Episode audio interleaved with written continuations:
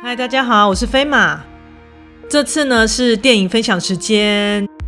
我这次要分享的呢是前几天去看的电影《魔物猎人》的观后感。呃，基本上这是一部奇幻的动作惊悚片。为什么说它是惊悚片呢？因为你会时而不时的被气氛吓到。这部电影算是最近继《鬼灭之刃》后的另一部强档。以下呢是我个人对本电影的解读，并不包含专业领域的分析，请大家多包涵哦。那在开始前呢，提醒一下大家，因为这次的内容有涉及剧透，如果你是会很在意的人呢，要斟酌收听喽。那我们接下来先介绍一下这部电影的背景。基本上这是一部由电玩作品所改编的电影，相信有涉猎电玩的朋友应该都知道。他以广大的世界观以及玩家化身成各种本领高强的猎人，去狩猎造型种类多变的奇幻猛兽，所为人称赞的游戏。而电影呢，大概是叙述一支联合国的部队，为了搜寻另一支忽然消失的队伍，而进入了通往另一个世界的穿越口，然后在遭遇一些不知名的巨大猛兽攻击后，面临了只剩下女主角幸存的状况。之后遇到了在这一世界生活的住民，然后在一阵不打不相识之后呢，成为了莫逆之交。之后呢，为了回到原来的世界，那女主角便协同其他的住民与许多巨型的怪物战斗。但最后呢，在穿越装置完全被封印之前呢，一行人似乎必须持续的警戒以及战斗，以防止呢众多怪物透过穿越入口来侵袭女主角的世界。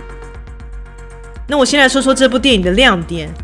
首先呢，那当然是喷火龙，因为本人呢一直都非常喜欢飞龙这样的生物。那电影中设计的喷火龙呢，不过它的本名应该是熊火龙，就是公的火龙。一如既往的呢，也是无比的威猛以及气势满满，而且呢还意外的了解飞机的结构，因为他对拆飞机非常在行。所以呢，当喷火龙领便当的时候呢，我当下其实十分的不忍观看，甚至还在想说：天哪，我是不是应该联络动保处啊？这边有喷火龙被虐待致死啊！不过我在想，动保处人员应该是不敢来的。那至于其他的怪物呢，也是设计的十分出色，像是最先露面的角龙。不过我觉得它其实应该叫沙龙比较适合，诶，因为它一直栖身在沙地里。它的行动模式呢，是感知到有猎物的气息之后呢，才会现身捕食。它的造型呢，和三角龙也有几分相似。另外一个出现率很高的怪兽叫影蜘蛛，也是相当的让人注目的存在，因为它不但外形很骇人，行为也是相当的恐怖，完全充分的展现人类对于蜘蛛的恐惧。而女主角的队友呢，也几乎惨遭此种怪物的杀害而全灭了。至于另一个亮点呢，就是饰演女主角的动作女星蜜拉乔拉维奇，以及拳霸东尼加的联手主演。这两位演员呢，在动作电影界都相当的颇具盛名。当然呢，米拉乔拉维奇的出演是我进电影院观看的一个相当大的诱因。但东尼加呢，在电影里面的表现也是相当的出色。我个人呢，一直都很喜欢极具英勇气息的女明星，像是本次的女主角和主演《决战异世界》的凯特贝琴萨都是我的女神。但米拉乔拉维奇相较之下又更加的率性，而且更加的真性情一些。而本作呢，由她所饰演的女军人也是展现了十足的勇气和生存的意志，在遇上了绝命的险境，也总是能化险为夷。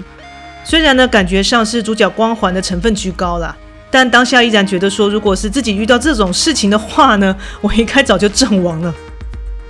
而电影的整体节奏呢，是相当的明快，完美的营造了危机四伏，无法预测下一秒会发生什么状况的无常感。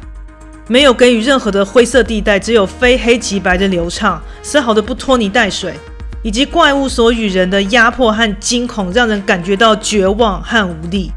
这部电影在惊悚的气氛的安排和拿捏也是相当的到位，完全呈现了好莱坞电影应有的水准。但个人觉得稍显美中不足的地方，就是在剧情上的铺陈比较平铺直叙一些。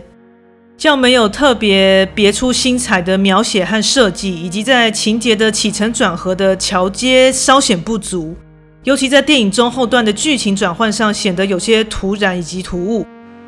但我想这也许是因为受到电影时长的影响，所以没有办法做出非常细腻的描述。不过这一切也都是导演的设计与安排。但个人觉得像是《阿凡达》在这个部分就做得十分的可圈可点。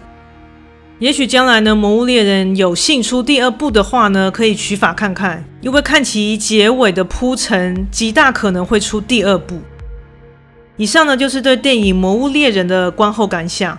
如果呢你喜欢这类奇幻动作风格，心脏又比较大颗的朋友，加上和飞马一样是喷火龙控的，不妨可以去感受一下大荧幕所营造的气氛哦。欢迎留言与我讨论以及分享，然后也欢迎订阅我的频道，以及 follow 我的 YouTube 频道以及 Facebook 粉砖。那我们下次再见喽，拜拜。